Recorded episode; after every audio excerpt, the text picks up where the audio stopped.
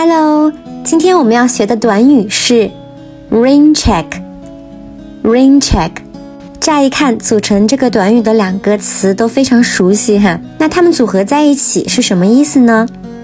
在商务英语当中，这个短语可以指延期的票据凭证，或者是约定以后再补的邀请。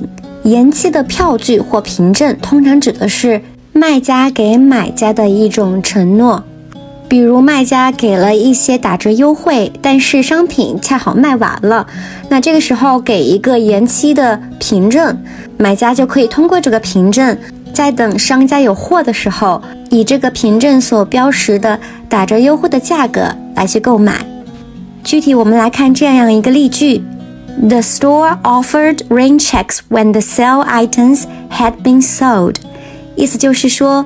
减价商品都已卖完时，该店提供延期购买票据。你们学会了吗？关注谢瑞国际商学院，一起学习商务英语哦。